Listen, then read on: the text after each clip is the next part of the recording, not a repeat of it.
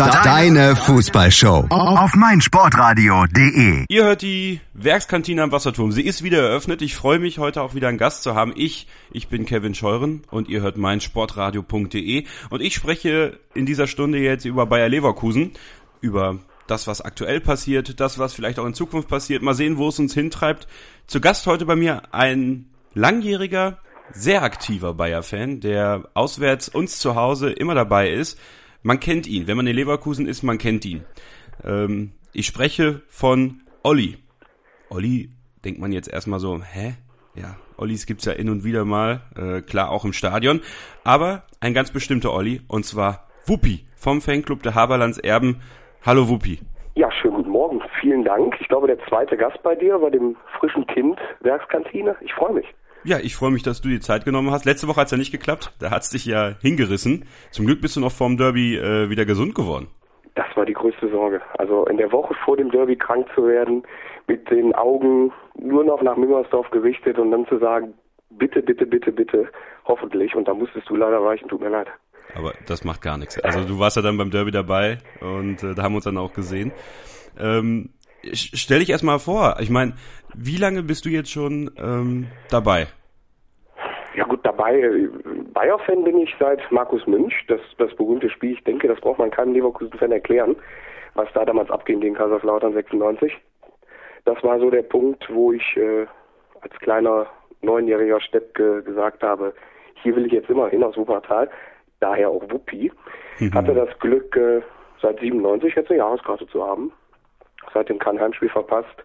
Auswärts so viel wie es geht. International ist die Statistik nicht so rosig bei mir, aber äh, in der Bundesliga versuche ich doch regelmäßig dabei zu sein in den letzten 19 Jahren. Du hast seit 1997 kein Heimspiel verpasst in der Bundesliga. Genau, genau. Ich hatte das mal ausgerechnet, spaßeshalber im Sommer. Und im Hinspiel gegen Hoffenheim diese Saison hatte ich dann das 400. Heimspiel am Stück voll. Boah. Habe dann aber wiederum gehört, dass es in Leverkusen Leute gibt, die jetzt die letzten 400 Pflichtspiele am Stück mitgenommen haben. Uff. Und dann mir dann gedacht, okay, so viel Lob ist es dann doch nicht wert. Aber, aber natürlich trotzdem. ist eine Sache, wo du stolz drauf bist. Ja klar, du bist ja auch, äh, wie gesagt, einer in, in diesem 34er-Club. Ne? Äh, muss man vielleicht für Außenstehende mal erklären. 34er, das heißt alle Spiele in der Saison, alle Bundesligaspiele.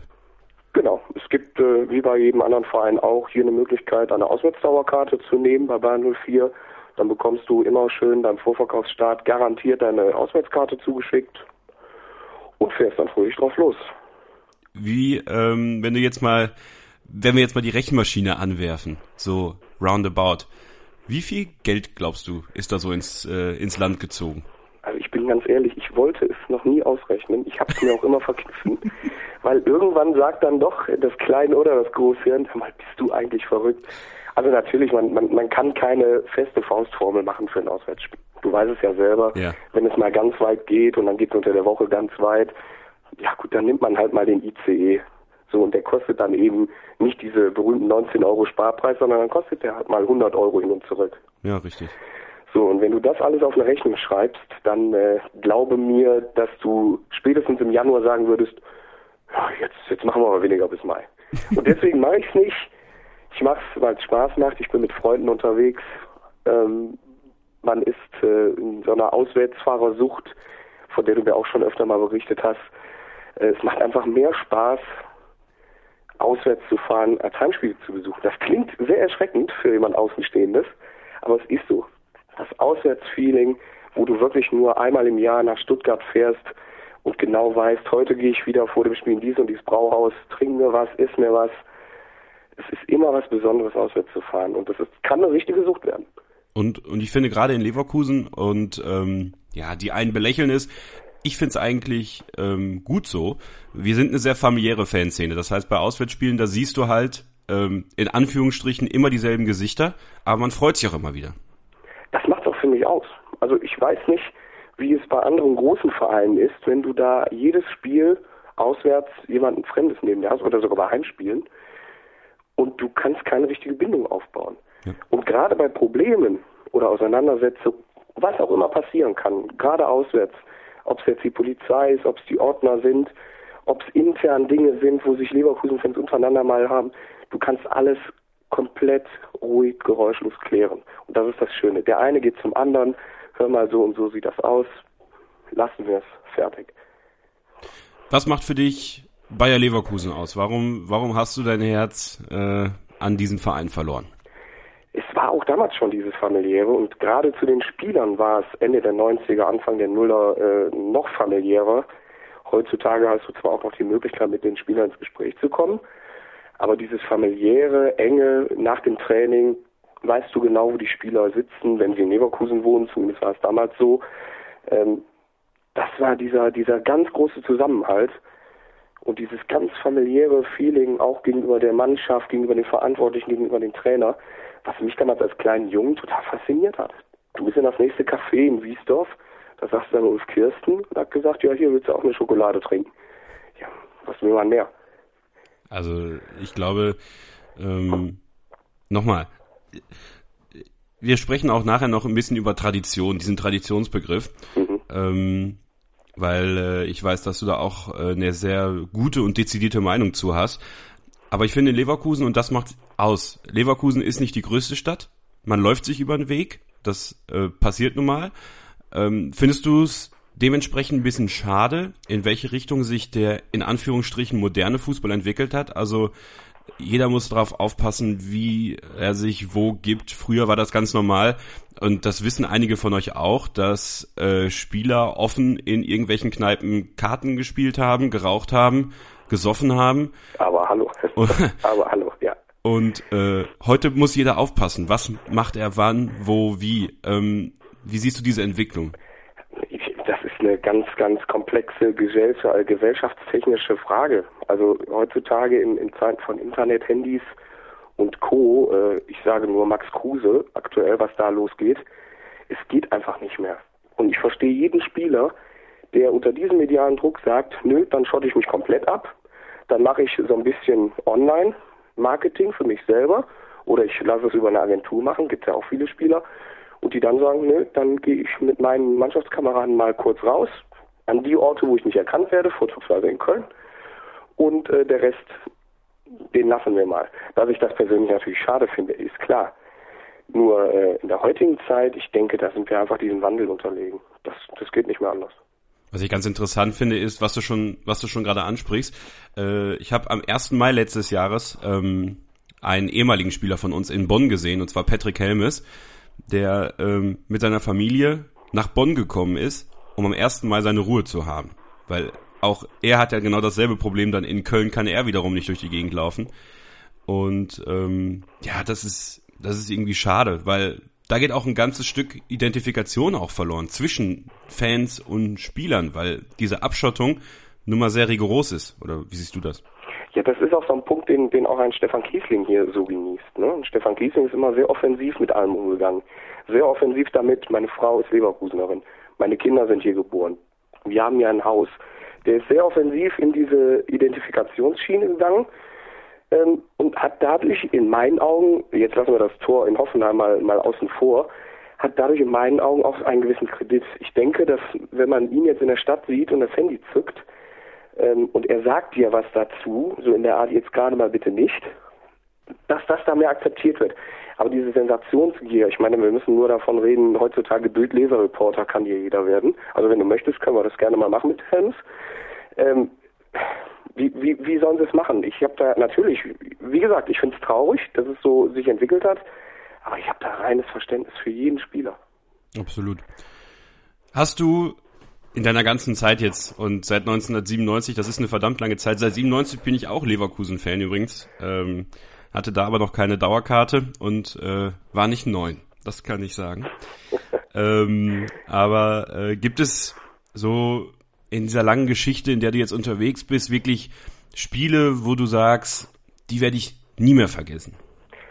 Momente, wo du sagst, das werde ich nie mehr vergessen. Ich weiß, das kann man jetzt nicht auf zwei, drei runterbrechen, aber so deine, wenn du so eine Top 3 aufstellen würdest.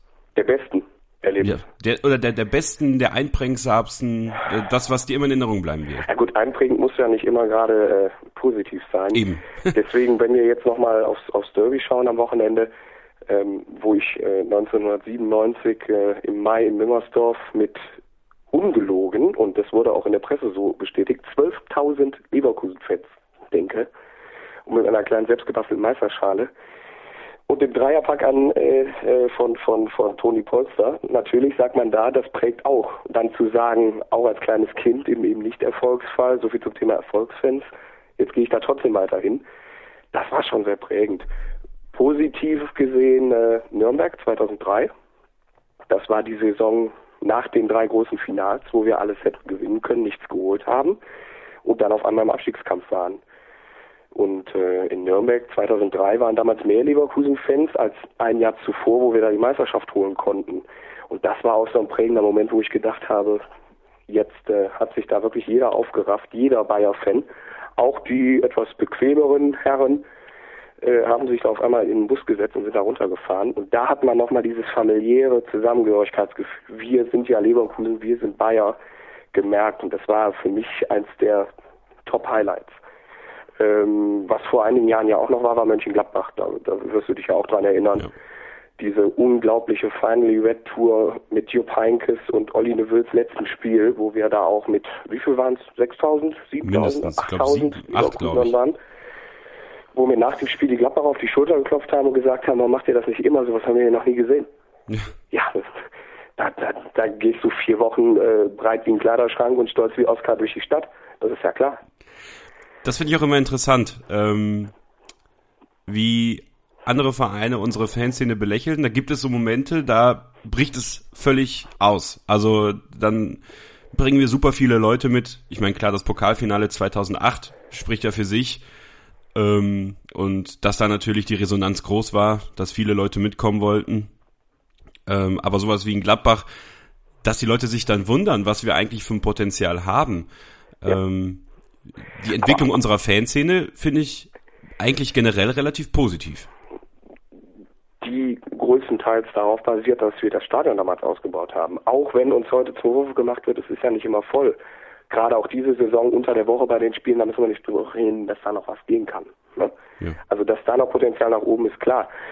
Ähm, 2009 war es natürlich auch der Fall, dass selbst Bremen nicht gerechnet hatte, dass mehr Leverkusen-Fans am Ende des Tages im Stadion sitzen als Bremer-Fans. Ja und dass wir Leverkusener Fans nach dem Spiel Berlin unsicher gemacht haben, dass du in allen Kneipen und Bars und Cafés, die noch offen waren abends, nur schwarz-rot gesehen hast und die Bremer theoretisch alle nach Hause gefahren sind. Natürlich, ich, ich wundere mich auch. Jetzt fahren wir dieses Jahr nach Gladbach. Wir haben jetzt, glaube ich, noch nicht mal den Stehblock ausverkauft, stand jetzt. Ja. Das ist wohl jetzt nochmal angezogen, die letzten Tage mit dem Verkauf. Aber natürlich fragt man sich dann, wir konnten es damals, warum können wir es jetzt nicht? schwingt da wirklich diese Welle der in Anführungsstrichen Erfolgsfans mit? Ist, eine Analyse ist immer schwer. So. Andererseits kann man sagen, wir haben 21.000 Dauerkarten verkauft für die Handspiele. Warum schafft es da nicht zumindest mal jeder dritte, vierte regelmäßiger zu fahren? Vor allem ist jetzt Mönchengladbach nicht in München. Eben. So, aber dafür eine, eine, eine Lösung zu finden, eine Faustformel, das ist wirklich schwer zu sagen. Aber es zeigt halt, diese Schwankungen hatten wir schon immer. Ne? 2003 ja. hatten wir sie, 2009 Berlin natürlich, 2002 Berlin war blau, so ehrlich müssen wir sein, 2002 war die Masse noch nicht da. Das Wachstum selber bei den Fans, das ist ja noch voll drin. Also seit dem Stadionausbau, wir sind da ja wirklich noch in der Entwicklung, wo du auch sagen kannst, irgendwann zielst du da mal darauf ab, immer deine 26, 7.000, 28.000 äh, Zuschauer im Stadion zu haben. Hoffen wir's. Und wenn nicht, macht es auch nichts. Ihr hört die Werkskantine am Wasserturm hier auf meinsportradio.de mit äh, mir Kevin Scheuren und bei mir zu Gast heute ein langjähriger Bayer-Fan. Äh, wir werden äh, gleich darüber sprechen, ähm, über das Derby natürlich, was am vergangenen Wochenende stattgefunden hat. Dann habe ich, ähm, wie ich schon angekündigt habe, das Traditionsthema heute mal ausgegraben, weil Wuppi und ich ein bisschen darüber sprechen möchten, wie wird Tradition eigentlich definiert. Wann ist Tradition Tradition und wie viel Tradition hat Bayer 04 wirklich? Wir müssen, und da kommen wir dann wahrscheinlich auch wieder darauf, ähm, was die Zuschauerresonanz angeht, warum wir das Stadion nicht voll kriegen, über den neuen Spielplan sprechen, der äh, verabschiedet worden ist oder der verabschiedet werden will. Über die Jugendabteilung werden wir sprechen und wir gucken auf das äh, Spiel gegen Eintracht Frankfurt am Wochenende. Also noch einiges für euch vorbereitet. Bleibt dran, gleich hören wir uns wieder. Der Fed Cup live auf meinsportradio.de. Am 16. und 17. April versucht Deutschland im Kampf gegen Rumänien den Abstieg in die Weltgruppe 2 zu verhindern. Täglich ab 12 Uhr vom ersten bis zum letzten Ballwechsel. Andreas Thies und Philipp Joubert sind live dabei. Hast du Fragen? Dann schreibe unseren Experten von Chip in Charge unter Hashtag MSR Fed Cup.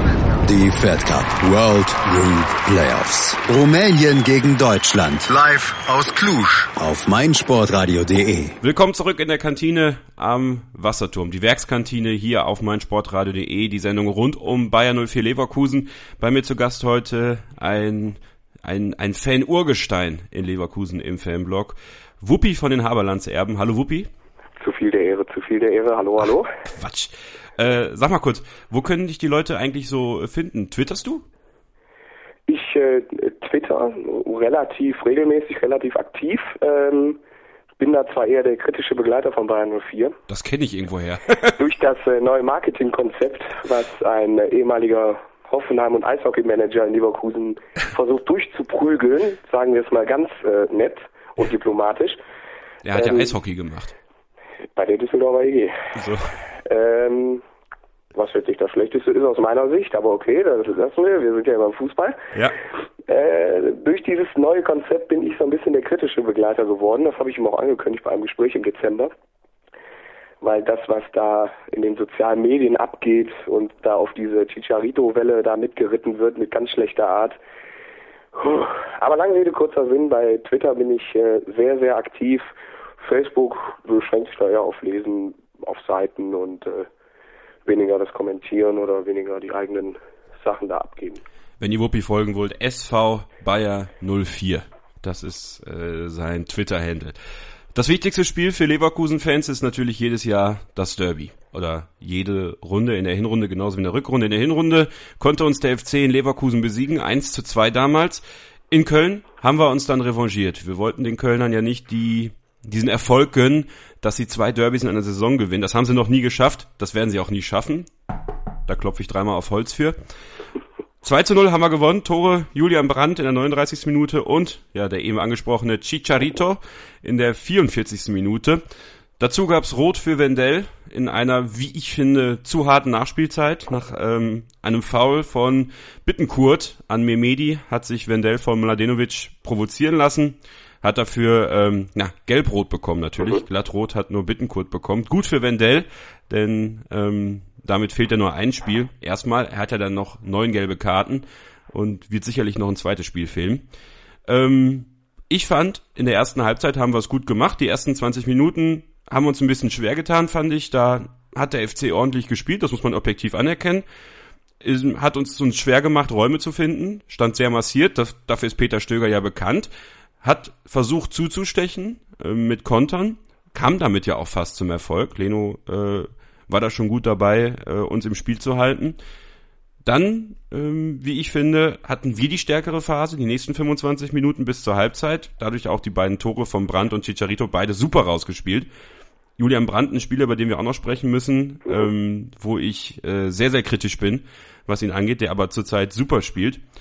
Zweite Halbzeit, haben wir dann in meinen Augen sehr nachgelassen. Wenn der FC da das Tor gemacht hätte, dann befürchte ich, wären sie nochmal rangekommen. Das ist jetzt erstmal meine Einschätzung. Wie hast du das Spiel gesehen? Ich kann das eigentlich so unterschreiben, wobei bei mir immer das Problem, was heißt Problem ist, äh, während eines Derbys bin ich so ein bisschen in einer anderen Welt. Also ich konzentriere mich dann schon ein bisschen mehr auf den Support und auf das, was bei uns auf den Rängen abgeht. Einfach von Genießer wegen her. Als Wie fandst du das? Wie fandst du die Choreo? Bitte? Wie fandst du diese Choreo? Ich fand's, ich fand's eine super Idee und das ist doch wieder schön, wenn man denen das große Bayerkreuz vor die Nase halten kann und sie sich schön aufregen und wieder dann das kommt mit Kommerzclub und keine Tradition, worüber wir ja gleich noch sprechen Richtig. werden. Ich habe das Spiel natürlich aufgenommen und nochmal in Ruhe dann zu Hause geguckt, am Montag mit so ein paar Stunden Abstand. Ähm, man muss einfach sagen, wo wir bei Wendell wieder sind, natürlich wird er provoziert von Mladenovic. Es ist auch in meinen Augen überhaupt nicht nachvollziehbar, warum der DFB jetzt nicht ermittelt. Also da dann zu sagen, hallo, Tatsachenentscheidung und Wendell gelb und Bittenkurt für das Ursprungsvoll rot, Puh, also da sollten sich die Kölner Kaugummiwerfer mal äh, jetzt zurückhalten mit den Schiri-Schelten, die sie da regelmäßig absondern. Das war schon hart. Ähm, das Spiel selber, natürlich, wenn, wenn, wenn Modest war das, glaube ich, in der ersten Halbzeit, wenn der den Kopfball da aus fünf Metern reinhaut, dann müssen wir da nicht drüber sprechen, dass wir da hinterherlaufen, dass es dann natürlich auch schwer wird mit einem Sieg. Also so schlecht waren die Kölner nicht. Das Problem bei Köln jetzt gerade in der Rückrunde ist halt, sie treffen die Kiste nicht. Und das war unser Glück. Wie haben Sie das, äh, also wir haben sie getroffen, die Kiste, ähm, haben wie ich finde, endlich das gemacht, was ich schon seit Monaten fordere, und zwar Angriffe einmal konsequent durchzuspielen. Weil ich glaube, dass wir ein solides Passspiel haben, auch in der Offensivbewegung, in der Umschaltbewegung, aber dann fehlt so diese letzte Konsequenz, diese, diese letzte Galligkeit, das Tor zu machen. Und die beiden Tore waren Beispiele für vernünftig, konsequent rausgespielte Tore. Wobei ich da vor allem das Kurzpassspiel sehe bei uns. Das ist für mich in den letzten fünf, sechs Jahren, also seit der Heinkes-Ära, war das bei mir immer der Schlüssel. Wenn du ja. ein vernünftiges, solides Kurzpassspiel im Mittelfeld aufbaust und die anderen dadurch rennen lässt und eben nicht nur blind auf den Gegner zustürzt mit dem Ball, wie das ja im Schmidtchen Fußball zu oft gemacht haben oder noch zu oft machen, dann hast du immer den Vorteil, auch durch diesen Kurzpass in der letzten Hälfte in der Box nochmal den Pass zu spielen. Ja, das hat super geklappt. Ähm, du sagst Kurzpassspiel einerseits richtig positiv. Andererseits finde ich, dass wir uns manchmal sehr schwer tun, Bälle über zwei, drei Meter an den Mann zu bringen. Da gibt ja, es Spieler, die machen ja, das besonders schlecht. Ja, das Kurzpassspiel artet bei uns dann meistens wieder zu nochmal querlegen, nochmal lupfen, nochmal schön spielen aus. Und das ist eben das Problem. Dieser konzentrierte Fußball offensiv, der geht uns immer noch zu sehr ab und deswegen haben wir jetzt schon wieder die zweite Saison Achterbahn. Siehst du die taktische Entwicklung unter Roger Schmidt? Man, man kann ihm anmerken, dass der öffentliche Druck wohl doch zu groß wurde, von diesem Hurra-Fußball abzukommen. Da hat er sich ja anfangs ziemlich stur gestellt und ziemlich oft gesagt, mache ich nicht, das ist meine Art und es bleibt so. Mittlerweile siehst du eine Veränderung, die aber natürlich noch nicht greift. So, die Frage ist jetzt, schafft er es in der dritten Saison, jetzt im Sommer, in der zweiten großen Vorbereitung, die er dann hat? Oder nee, in der dritten großen Vorbereitung, in der dritten, ja. die er dann hat, sogar schon schafft er es da mal dieses erfolgreichere Spiel zu filtern und zu verstärken. Und da habe ich so meine Zweifel, ob das so klappt. Er kann mich natürlich gerne eines Besseren belehren, keine Frage. Die Frage ist natürlich trotzdem, wenn wir jetzt es noch schaffen sollten, den dritten oder den vierten Platz zu holen, wird dann nicht wieder das typische Leverkusener Reden, gerade von Völler und Co. anfangen, um zu sagen, seht Saisonziel erreicht, ist doch super. Genau, das ist eigentlich das, wovor ich auch Angst habe. Also ich äh, würde mich freuen, wenn wir Dritter werden. Keine Frage. Klar, wer nicht, natürlich. Aber ich glaube, dass dann vieles verschwiegen wird oder vieles unter den Teppich gekehrt wird, was in dieser Saison einfach nicht funktioniert hat. Also Und den Eindruck hatte ich schon im letzten Sommer. Ja, ja? Also durchaus. Das, das ist ja so. Du hast am Anfang der Saison äh, hast du jetzt auch gedacht, viel geändert hat sich jetzt nicht. Beziehungsweise jetzt auch gerade dann im, im Januar, Februar, wo die Rückrunde wieder losging, da habe ich mich auch gefragt, was haben die denn da in Florida gemacht außer Werbung? Hm, War das da jetzt das Michael Schade Werbecamp oder sind wir doch noch zum Fußballtrainieren dahin? Puh. Es ist schwierig. Ähm es ist schwierig, natürlich. Ich meine, ich, ich maße mir auch nicht an, dass ich das besser könnte als Roger Schmidt, gar keine Frage. Nur wenn es hier um Entwicklung geht von jungen Fußballern und wenn es hier um Entwicklung eines äh, Spielsystems geht, was dann eben mit der Entwicklung der Fußballer gleich schließt, dann muss da schon mal was passieren nochmal. Denn noch eine Saison Achterbahn, das ist ja auch nichts. Vor allem, es muss ja mal was Zählbares her. Ich glaube, da äh, können wir uns nicht mehr vor verstecken. Irgendwann ja. muss was kommen, weil sonst kommt es wahrscheinlich nie mehr. Junge Spieler ist das Stichwort. Äh, in den letzten Spielen hat ein Spieler äh, endlich mal seine Chance bekommen. Äh, seit, den, seit dem Stuttgart-Spiel äh, darf Vladlen Jutschenko mal Fußball spielen in Leverkusen. Äh, ein Spieler, der bei einigen Fans, wenn man das im Fanblog mal so beobachtet, durchaus hoch im Kurs steht. Ein Beispiel für Spieler, die lange auf der Bank sitzen, oft auf der Bank sitzen und unter Roger Schmidt nicht die größte Chance bekommen zu spielen, obwohl dadurch, dass sich viele Spieler verletzt haben, die Chance für diese Spieler durchaus da sind. Findest du, dass ein Spieler wie Jotchenko viel zu spät in den Fokus des Trainers gerückt ist? Ja, ich meine, er war ja jetzt die letzten zwei Sommervorbereitungen jeweils unser Trainingsweltmeister. Da haben wir, oder auch unser Testspielweltmeister, Training noch nicht mal so sehr. Wir haben bei Testspielen gestanden, die ja meistens auch im, im kleinen Haberlandstadion stattfinden und haben gesagt, Mensch, der Junge, der läuft hier hoch und runter. Ist doch nur ein Vorbereitungsspiel. Was ist denn mit dem los? Der, der läuft ja wie aufgezogen. Und das hat er jetzt auch in Stuttgart und jetzt in Köln nicht so sehr, aber auch in Stuttgart vor allem bewiesen. Der Junge brennt und er will Fußball spielen. Und dann ist natürlich die Frage, soll man ihm dann diese Freude immer nehmen, indem man dann wieder sagt, ja, wenn die anderen wieder fit sind, dann setzt du dich mal wieder schön auf die Bank oder Tribüne? Oder soll man mal so ein bisschen, ja, wie soll ich das sagen, so eine Art Nachwuchsrotation einführen? Gerade weil er eigentlich ein offensiver Spieler ist, äh, ginge mhm. das ja zum Beispiel mit Julian Brandt auch. Warum da nicht mal so ein bisschen switchen? Ne? Ja. Generell äh, U21-Kapitän äh, wirst du auch in der Ukraine nicht mal eben vom Nix tun. Und von daher muss man schon sagen, das ist eine Perle. Ob es jetzt hier der richtige Weg ist oder ob man dann wieder über das leidige Ausleihsystem gehen muss, das ist dann natürlich die andere Frage. Symptomatisch für den Aufschwung, äh, für den spielerischen Aufschwung in der letzten Zeit ist äh, neben Karim Bellarabi, der auch seine Form wiedergefunden hat, finde ich, Julian Brandt. Du hast ihn gerade schon angesprochen. Julian Brandt, ein Spieler, den ich sehr zweischneidig sehe. Ähm, hochgelobt, hochtalentiert, Fritz-Walter-Medaille hin und her, von den Fans gefeiert, von den Fans geliebt, von Teilen der Fans, aber auch, oder wahrscheinlich, vielleicht doch nur von mir, irgendwo auch manchmal gehasst. Ähm, wie siehst du ähm, die Entwicklung von Julian Brandt und hattest du innerhalb dieser Saison auch die Angst, dass Julian Brandt zum ewigen Talent verkommt? Talent ist beim 19-Jährigen immer schwer zu sagen. Also das ist bei mir erstmal der erste Punkt. Die sind alle so jung bei uns, gerade so ein Julian Brandt. Ähm, ich hätte dem Julian Brandt diese Saison eigentlich nach drei Jahren erstmal jetzt den Durchbruch zugetraut in Leverkusen. Man muss ja bedenken, der kam als blutjunger Kerl ohne irgendwelche Erfahrung hierhin. Und dann zu sagen, ewiges Talent ist ein bisschen hochgegriffen, meiner Meinung, weil du hast gerade in diesem Alter dann nochmal so eine Leistungsschwankung. Auch wenn die Jungs schon, weiß ich nicht, wie viele Bundesligaspiele auf dem Buckel haben, so und so viele Nationalländerspiele für die Jugendmannschaften. Es ist immer noch mal, wo dann noch mal so eine Kurve kommt oder wirklich noch mal ein Gefälle kommt. Und da ist dann auch wiederum der Trainer gefordert, ihn dann ein bisschen aufzufangen. Glaubst du, dass es der richtige Schritt war im Endeffekt zu sagen, so wie Schmidt es gemacht hat, sehr stur, Julian Brandt immer wieder spielen zu lassen? Anders als es ein Sami Hüppier zum Beispiel gemacht hat, ihn auch mal auf die Bank zu setzen und zu sagen, komm, du hast jetzt zwei, drei Spiele richtig gut gemacht, jetzt muss ich dich aber wieder mal auf den Teppich holen. Ja, da sind wir wieder beim Punkt Jugendrotation. Ne? Das ist ja genau das, wo ich sagen würde, warum hat er es nicht mit Jotchenko zum Beispiel gemacht? Ähm, gut, Tsunali ist jetzt weg, aber das würde ja nächste Saison dann auch wieder kommen, wenn, wenn er zurückkommt. Ja. Stures Verbrennen ist dann natürlich auch nichts. Klar, dann müssen wir natürlich wieder sagen, ewiges Talent schön und gut. Nur wenn du immer reingeworfen wirst und dann intern auch nicht diese Unterstützung kriegst vom Trainer, sondern immer wieder reingeworfen wirst und immer wieder wird gesagt, du musst jetzt liefern, du musst jetzt liefern.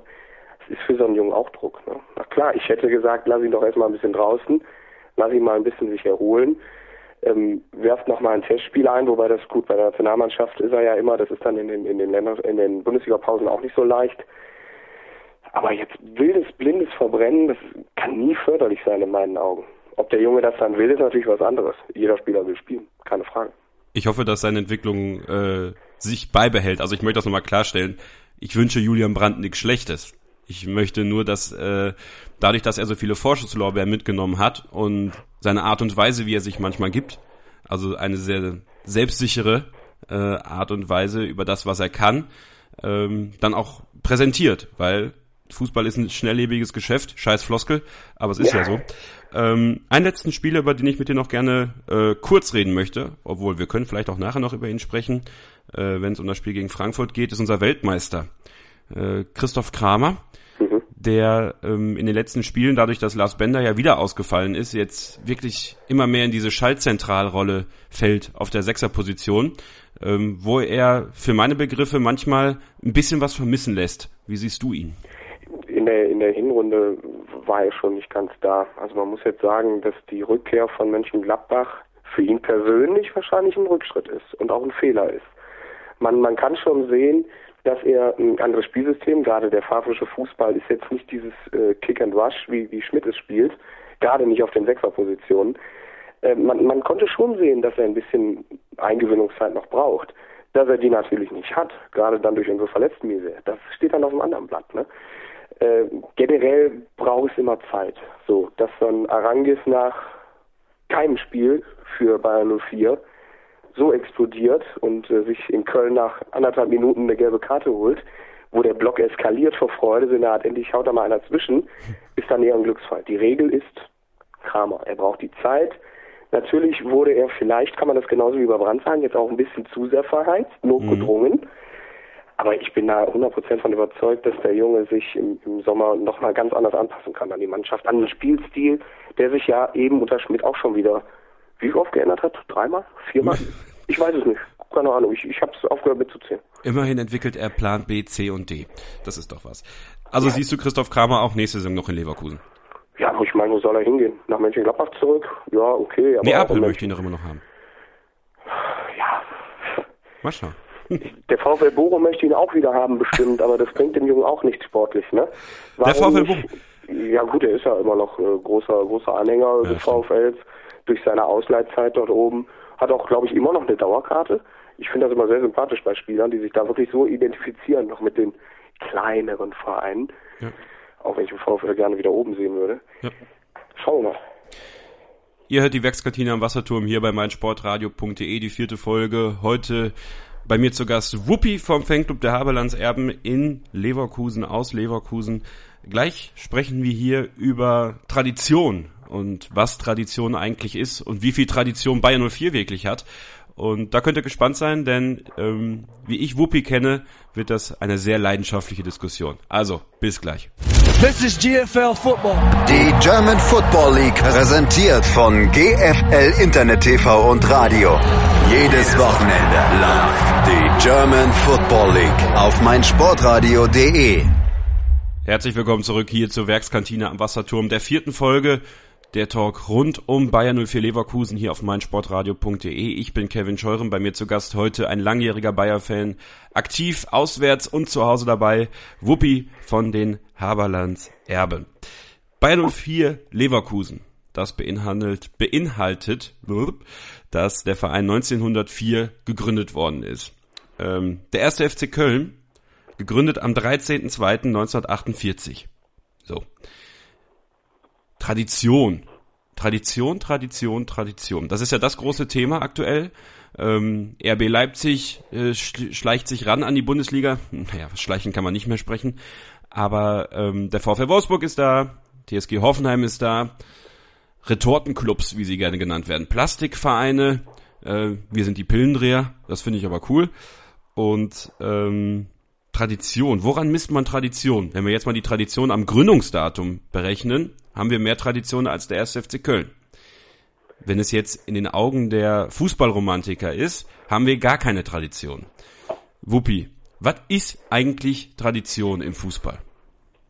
Für dich. Ich möchte, ich möchte ganz komisch einsteigen. Ich habe mich vor zwei Wochen mit einem Kölner bezüglich des Derbys unterhalten. Ja. Und er fing auch an mit, ja, keine Tradition und tralala. Da habe ich gesagt, was würdest du denn jetzt tun, wenn Ford 1904 einen Verein gegründet hätte, um die Mitarbeiter zu beschäftigen und zu bespaßen? Und da, da habe ich ihm in fragende Augen geguckt und keine Antwort erhalten.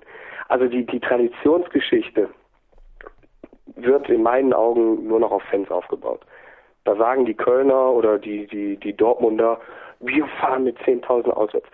Glückwunsch, wir fahren halt nur mit 2.000 auswärts, aber dadurch habt ihr doch keine größere Tradition als, als bei Leverkusen. Also, das ist doch eine Diskussion, die wirklich nie differenziert gesehen wird oder, oder auch äh, geführt wird. Da werden immer diese plumpen Argumente mit Bayer schießt euch das Geld in den Hintern äh, durchgeprügelt. Und dann, ja, das sollen wir mit so Leuten diskutieren, ne?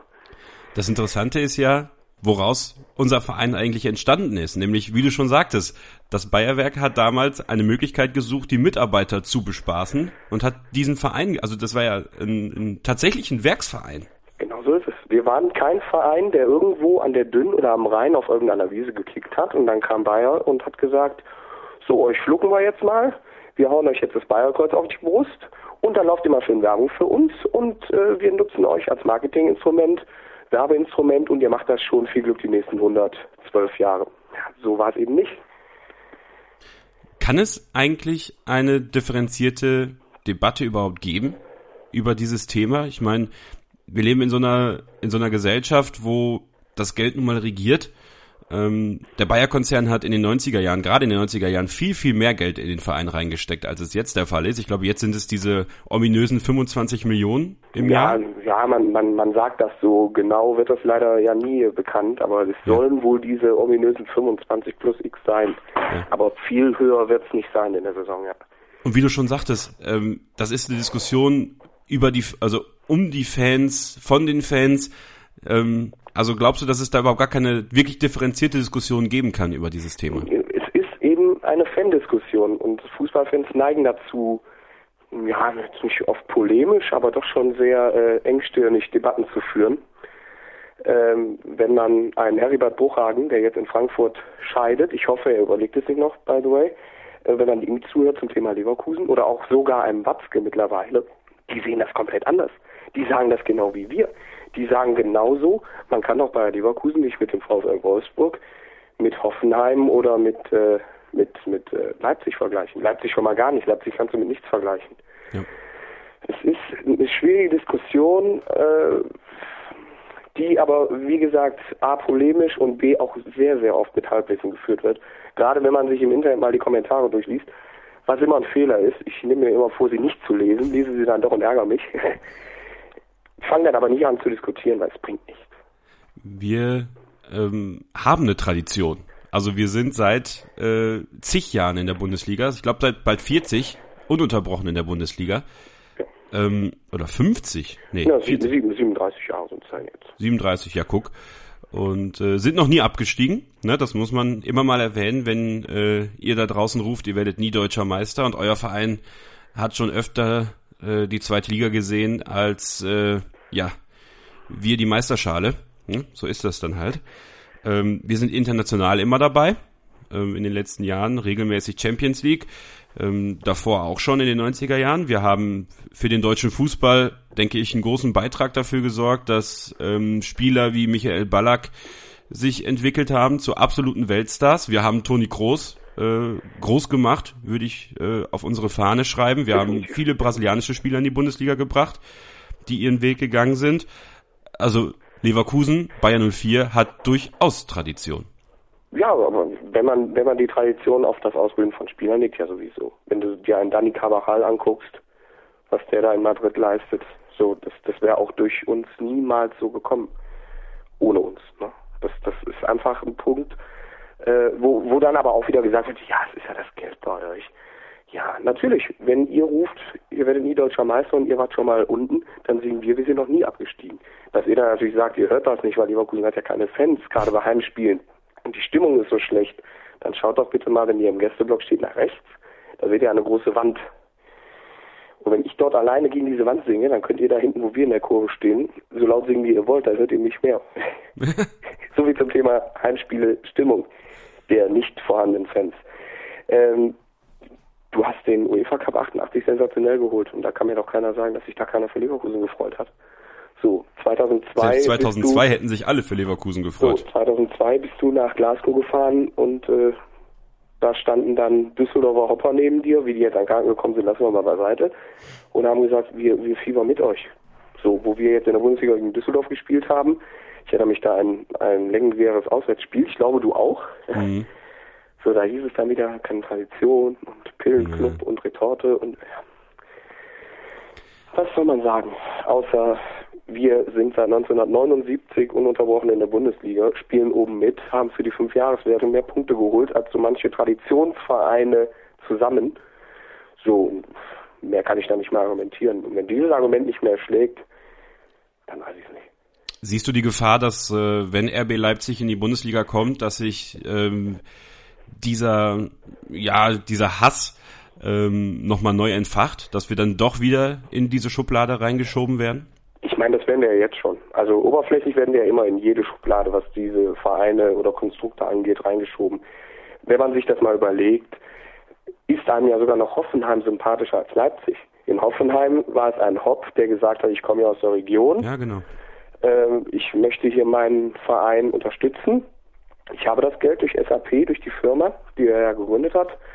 Äh, jetzt butter ich dieses Geld da eben rein und jetzt will ich in die Bundesliga, will deutscher Meister werden und in den Europacup. Ich finde es auch nicht toll.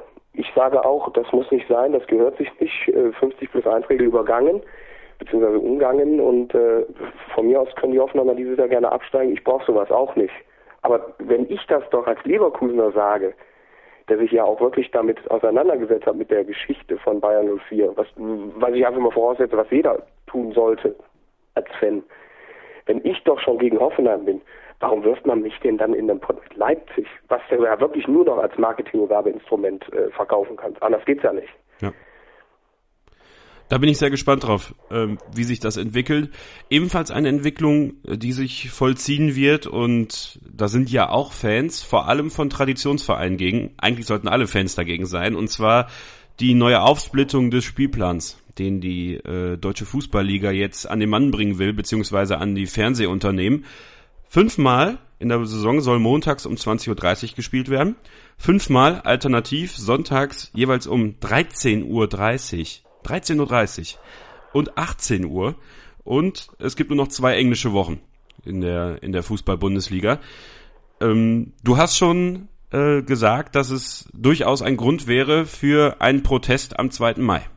Definitiv. Also wenn, wenn Bremen und Stuttgart so bleibt, ich setze das jetzt mal voraus, dass diese Partie bleibt, dann normalerweise, also es, es dürfte kein Mensch ins Stadion gehen. Normalerweise müsstest du konsequent sagen, montags so machen wir nicht. Und jetzt auch nochmal zu dem, zu dem Sonntagsspiel. Das finde ich ja persönlich auch nicht viel besser.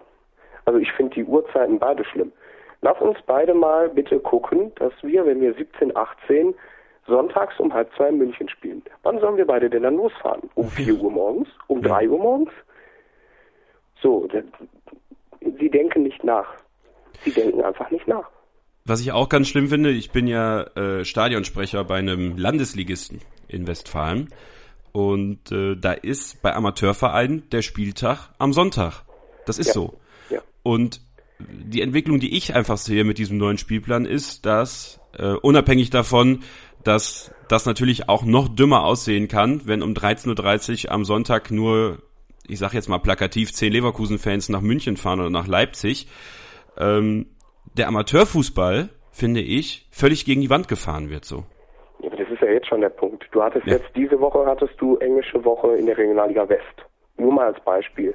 Das ist noch so eine Liga, wo ich mich aus Bayern nur vier Amateurzeiten, da kommen wir ja gleich nochmal drauf, immer noch äh, sehr verbunden fühle, immer noch alles verfolge. Die fangen gestern an und vorgestern um 18 Uhr. Mit der Begründung, wir spielen dann bis Viertel vor acht und bis Viertel vor neun seid ihr alle zu Hause für Champions League gucken. Da geht's doch schon los. Wie soll das denn dann mal sonntags werden, wenn du um halb zwei, um halb vier und um halb sechs Bundesligaspieler hast. Und dann gerade in Regionen, wo jetzt dein Landesligist sitzt, wenn da nur Dortmunder und Schalker Fans sind und Dortmund und Schalke spielen um halb zwei respektive halb vier, die beiden Spiele, es kommt doch keiner mehr. Es kommt doch jetzt schon keiner mehr. Wie, wie soll das enden? Und diese Naivität der deutschen Fußballliga, die ist ja dadurch begründet, dass England Milliarden kriegt aus den Verkäufen der Spiele. So. Und diese Naivität, die wir jetzt haben, ist, dass geglaubt wird, Klar, die Chinesen, die Amerikaner oder die Mexikaner, Chicharito Ole, äh, die, die zahlen das selber an uns. Natürlich. Ja, wo leben wir denn? Glaubst du allen Ernstes, dass wir nur annähernd an dieses Geld von England rankommen? Das haben wir doch schon vor zehn Jahren verschlafen, die Vermarktung. Also die, die DFL plant ja, ich glaube, eine Milliarde dafür ja. zu kriegen. Das ja. äh, bezweifle ich stark. Wenn sie sie kriegen sollten, ist es aber immer noch nicht darin begründet, in der Auslandsvermarktung da noch Gewinne zu erzielen. Ja. Das ist es doch. Diese Uhrzeit, gerade halb zwei, die schießt doch voll auf den asiatischen Markt. Da müssen wir uns ja nichts vormachen. Ja.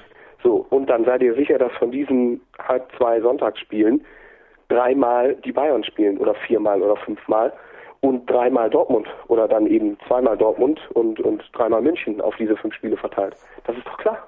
Ja. Und, und was sollen die Japaner und die Chinesen denn zahlen? Auch nochmal eine Milliarde. Das ist, doch, das ist doch Wahnsinn. Ich weiß nicht, was der Seifert da, ob der in England war, ob der sich das da so schön redet selbst oder ich, ich verstehe es nicht. Da äh, glaube ich, dass wir auch aus Fansicht noch einige Probleme kriegen werden. Ich bin gespannt, wie das mit diesem äh, Montagstestspiel, was sie ja machen, läuft. Ähm, ja. Ob die Fans protestieren oder ob es dann im Endeffekt dann doch eher heißt, na komm, fahren wir doch hin. Ähm, zu wünschen wäre es, wenn es, wenn die Fans ihre Meinung kundtun, weil gerade in Deutschland ohne Fans geht nichts. Und ich glaube, das ist äh, vereinsübergreifend. Das Gegenargument äh, hatten wir natürlich Anfang der Nuller, wo wir damals die Aktion Pro 1530 hatten. Das war, glaube ich, ein Handspiel gegen Schalke damals, ähm, wo ja diese Sonntagsspiele schon gedroht haben und dieses Freitagabend-Topspiel. Und auch da wurde gesagt, äh, ja, es ist schön, dass ihr Fans protestiert. Dann macht ihr mal. Die 12-12-Aktion war natürlich ein voller Erfolg, das muss man ja so sagen. Ja. Gegen das Konzeptpapier. Das muss man ja wirklich so sagen. Da wurde dieser öffentliche Druck zum ersten Mal zu groß. Da wurden das erste Mal wirklich sämtliche Schulterschlüsse vollzogen, auch in der Presse übrigens, mit den aktiven Fans, wo man da damals gesagt hat, okay, wenn wir es annähernd so nochmal hinkriegen würden, dann glaube ich sogar, dass du da noch was verhindern kannst. Andererseits, die wollen das jetzt im Schnellverfahren, ich glaube bis zur EM, haben sie gesagt? Ja. Bis zur EM, Ende Mai, wollen sie es durchhaben. Ja, warum denn? damit sich überhaupt kein Widerstand mehr formieren kann. So ist es. Und deswegen wird dieses Montagsspiel am 2. Mai ganz wichtig. So können wir sehr gespannt drauf sein. Ich bin froh, dass es an uns vorbeigeht. Ja, Erstmal. ja klar. Ich glaube, das, das sehen die 16 anderen Vereine auch so. Ja. Die Werkskantine am Wasserturm hier auf meinsportradio.de geht gleich in die letzte Runde. Da sprechen wir nochmal ähm, zusammen, ich mit Wuppi von den Haberlandserben in Leverkusen über die Jugendabteilung. Was passiert in Leverkusen in der Jugendabteilung? Und wir sprechen über das Spiel gegen Eintracht Frankfurt, was am Wochenende ansteht. Bleibt also dran, gleich geht's weiter hier in der Werkskantine am Wasserturm. Das meinsportradio.de Kicktipp-Spiel. Präsentiert von Kicker Sportmagazin. Jetzt mit Tim und jeden Bundesligaspieltag ein 3-Monats-Abo des Kicker E-Magazin gewinnen. Alle Infos dazu findest du auf meinsportradio.de. Ein letztes Mal heute. Willkommen in der Werkskantine am Wasserturm der Sendung rund um Bayer Leverkusen hier auf meinsportradio.de. Ich bin immer noch Kevin Scheuren, bei mir zu Gast immer noch von den Haberlandser Erben Leverkusen, der Wuppi. Mensch, die Zeit rennt, das ist ja unglaublich. Die Zeit, du kommst aber auf jeden Fall wieder, das habe ich mir gerade schon... Komm wieder, äh, ja, das hast du mir gerade schon, äh, das hast du mich schon schwören lassen soeben. Ich komme auf jeden Fall wieder, macht Ja. riesen Spaß, klar. Da machen wir noch mal ein bisschen, gehen wir noch ein bisschen ähm, mehr auf die auf die Geschichte, auf die Historie von Bayer Leverkusen ein. Vielleicht für den einen oder anderen von euch auch interessant, da noch ein bisschen mehr drüber zu lernen. Ein bisschen mehr äh, lernen möchte ich äh, durch dich und für euch heute über die Jugendabteilung von Bayer Leverkusen. Wir haben sehr viele Jugendspieler in unseren ganzen U-Mannschaften rumlaufen, in unserem Jugendleistungszentrum am Kurte Kotten. Wir haben viele Jugendspieler, die den Weg zu anderen Vereinen gefunden haben, dort auch zu Stammspielern angereift sind.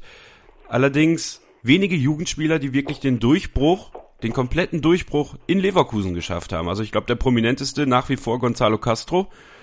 Und ja, woran, woran hapert's? Du hast den Weltmeister vergessen, Christoph Kramer. Ach ja, der Weltmeister. Das Eigengewächs, der Weltmeister, den hatten wir ja vorher schon mal.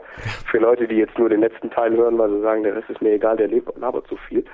ähm, Das glaube ich nicht. Dafür hören sie's. es? Du hast, generell hast du in der Jugend immer Lotto pur. Du kannst 100 Spieler haben, von denen es 100 nicht schaffen, ein einigermaßen vernünftiger Erst-, Zweit-, Drittligaspieler zu werden.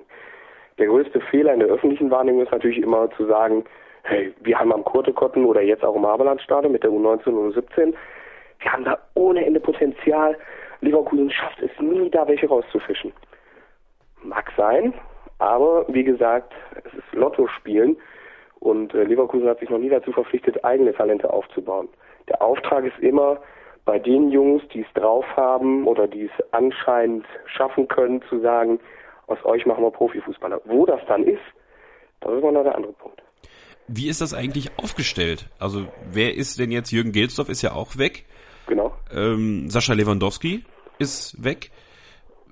Wer macht denn jetzt eigentlich die Arbeit da? Ja, ich meine, gut, bei, bei Sascha Lewandowski äh, bin ich einer der wenigen, der ihn äh, total kritisch sieht. Also ich Okay. meine, was, was hat Sascha Lewandowski außer seiner tollen Cheftrainerposition, wo er uns ja wirklich damals gerettet hat, was hat Sascha Lewandowski bewirkt in dem Verein? Und da sage ich, ja schön, er war Chefjugendtrainer zuletzt. Weiß irgendeiner, was der Mann macht? Das Ich weiß nicht. da ist was dran. Ja, das, das ist ja so. Es wird immer gesagt, ah, Lewandowski, also jetzt nach Union gegen letztes Jahr. Ich habe mich für ihn gefreut. Dann geht er dahin, mag ein vernünftiger Fußballtrainer sein und dann, dann soll er es da machen.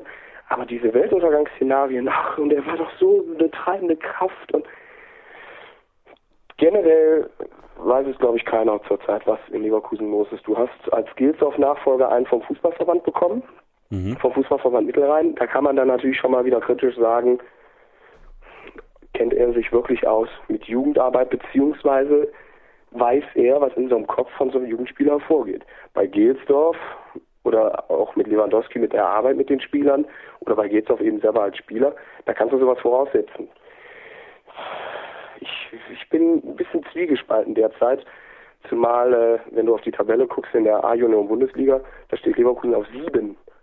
Ich weiß nicht, wann wir das zuletzt hatten. Wie siehst du die oder wie siehst du den Stand des Jugendfußballs in Leverkusen? Wo stehen wir da aktuell? Ja, wie, wie gesagt, du, du musst halt jetzt sehen, du hast keine U23 mehr, wo viele Leute sagen, ja, ist doch egal, hat uns doch eh nie was gebracht. Äh, du stehst, wie ich eben schon gesagt habe, Platz 7 in der A-Junioren-Bundesliga. Das schlechteste Ergebnis der letzten, ich habe es nachgeguckt, 17 Jahre, glaube ich. So, und dann muss man sich dann schon fragen, woran liegt es? Liegt es vielleicht an der Motivation? Also ich habe von einigen A-Jugendspielern jetzt aktuell gehört, die jetzt gehen im Sommer, dass da im, im, im März die ersten Bayern 04 Verantwortlichen kamen und sagten, ja, du hast jetzt keinen Vertrag mehr, du bist zu alt für die A-Jugend in der nächsten Saison. Wir wünschen dir alles Gute, vielen Dank für sieben, acht, neun, zehn Jahre Jugend in Leverkusen. Hm. So. Früher hättest du gesagt, das Potenzial ist nicht so da für einen Bundesligaspieler. Wir haben aber die Möglichkeit in der U23, dass du dort weiterspielst, dich dort vielleicht noch mal ein bisschen weiterentwickelst und wir dich dadurch dann zumindest noch in den bezahlten Fußball bringen, was ja heutzutage auch schon in der vierten Liga möglich ist. Ja. Das fällt natürlich weg und da kann man dann sagen, wie sieht da die Motivation dadurch aus bei so A-Jugendlichen, die genau wissen, im nächsten Sommer fällt der Hammer und dann bin ich hier weg. Und dann weiß ich nicht, was ich tun soll, weil äh, ich habe nicht das Potenzial für Bundesliga, oder zweite Liga, irgendwas. Schwer. Dann haben wir nochmal dieses Thema der, der Durchlässigkeit ähm, bis hin zur ersten Mannschaft in Leverkusen. Wir holen sehr viele Talente von anderen Vereinen, haben jetzt auch wieder, ich glaube, mit dem Eggestein aus Bremen irgendwas am Laufen und, und, und zig andere Talente. Brand ja auch ein Beispiel dafür. Ähm, aber Spieler, die es wirklich schaffen, sich durch die Jugend nach ganz oben bei uns zu kämpfen, das ist sehr, sehr wenig.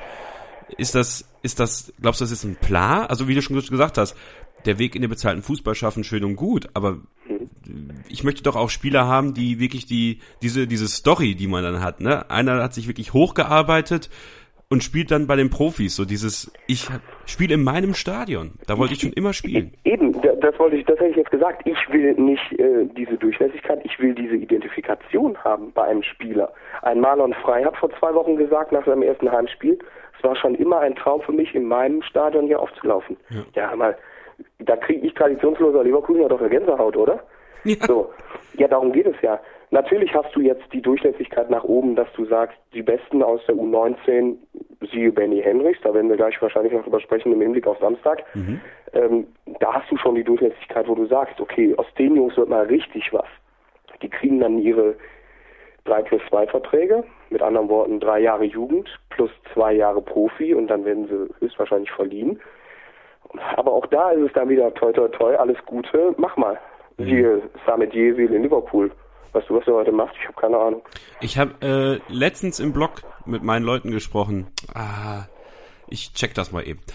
Gibt es Spieler in der Jugend, wo du sagst, das könnten welche sein, die mit ihrer Identifikation, mit ihrer Leistung irgendwann mal bei den Profis auftauchen? Ja, natürlich. Also ich meine, so, so ein Benny Hendricks tut's ja jetzt schon. Ne? Da ist dann eben wiederum die Sache, dass es sehr selten ist, dass du einen Marlon Frei hast, der bleibt, obwohl er keine A-Jugend spielen kann. Ich meine, so, so Marlon Frei, der hat jetzt seine sechs äh, Youth League Spiele gemacht für die A-Jugend, weil er da spielberechtigt war. Und ansonsten, bis auf die paar Kurzeinsätze jetzt, ich weiß gar nicht, drei, vier Kurzeinsätze jetzt. Irgendwie sowas, ja. Ähm, ansonsten versaut der Junge auf der Tribüne. Ähm, Benny Henrichs würde ich schon sagen, wenn der es jetzt ausleihtechnisch schafft, sich irgendwo durchzusetzen, dass wir den auf jeden Fall nochmal sehen könnten. In meinen Augen allerdings nicht als Verteidiger. Für mich ist Benjamin Mittelfeld Jongleur und ein, ein Spielaufdreher und ein Spieleröffner vor dem Herrn. Ich sehe ihn in der Abwehr ein bisschen kritisch. Dann hast du ähm, letztes Jahr bei der EM und WM der U17 hast du ja Daniel Neffeler und Joel Abuhanna gehabt. Die beiden Jungs, die äh, jetzt in ihrem Alter schon sehr, sehr weit sind. So ein Joel Abuhanna jetzt auch schon mit 17 bei den, bei den Profis im Training regelmäßig, war jetzt auch schon mal im Kader. Da hast du immer so Leute. Andererseits, ich erinnere dich an Julian Riedel. Weißt du noch, Trondheim? Ja, das weiß ich aus mehreren Gründen noch, dieses Spiel. Leverkusener feiern Julian Riedel, Fußballgott. Ja. So, der Junge hat es in der, in der, in der Profisektion nicht geschafft bei uns, aber er spielt jetzt in Aue, dritte Liga. Ja, das ist doch in Ordnung für den Jungen. Also diese Erwartungshaltung an die Jugend ist mir einerseits zu hoch gesetzt, so in der Art, jetzt muss da mal einer durchkommen.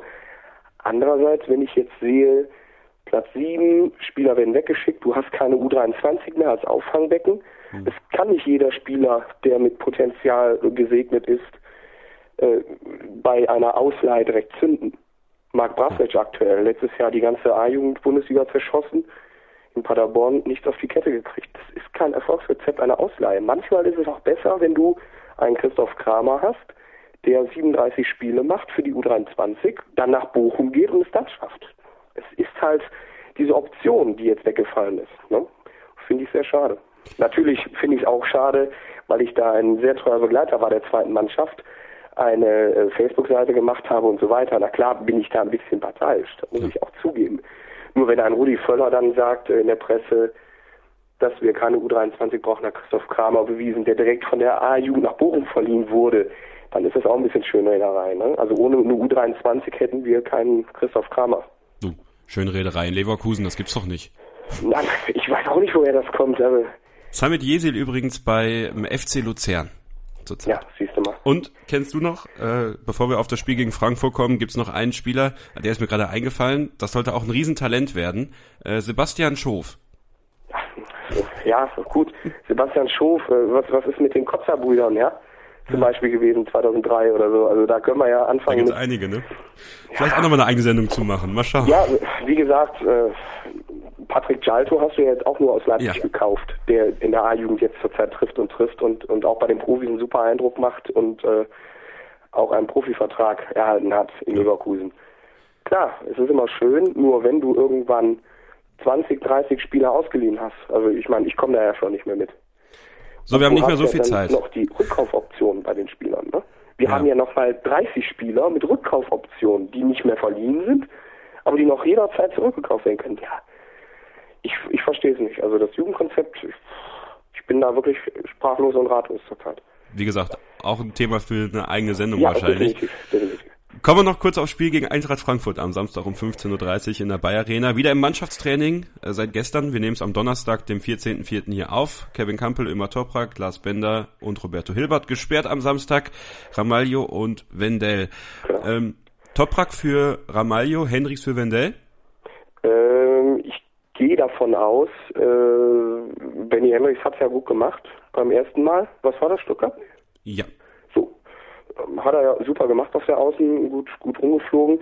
Äh, merkt euch diesen Joel Abuhanna. Ich kann mir vorstellen, dass der auch eine Alternative wäre am Samstag. Ich, okay. Das ist natürlich ein Risiko, einen 17-Jährigen reinzuwerfen.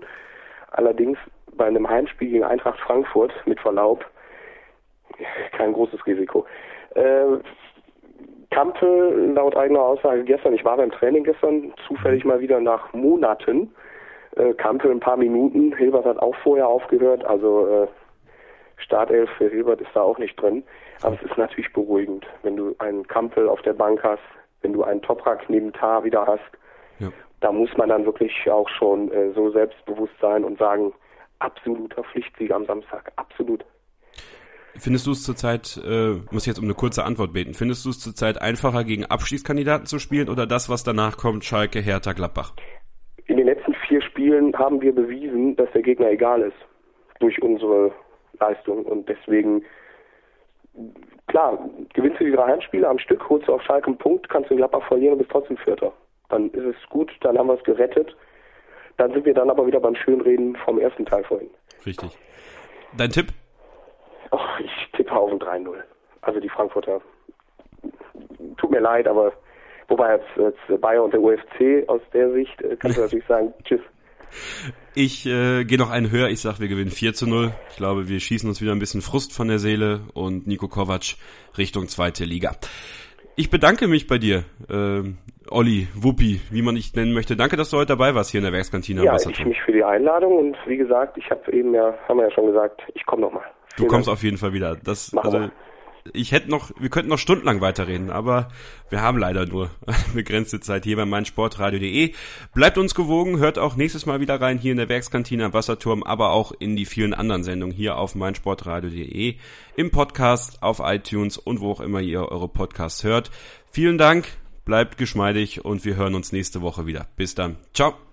Sheffield Shots. Das WM-Daily von meinsportradio.de Go Snooker. Vom 16. April bis zum 2. Mai. Täglich alle Infos zu den Spielen im Crucible Theater und exklusive Preise beim Sheffield Shots Gewinnspiel auf meinsportradio.de. Schatz, ich bin neu verliebt. Was? Da drüben. Das ist er. Aber das ist ein Auto. Ja, eben. Mit ihm habe ich alles richtig gemacht. Wunschauto einfach kaufen, verkaufen oder leasen. Bei Autoscout24. Alles richtig gemacht.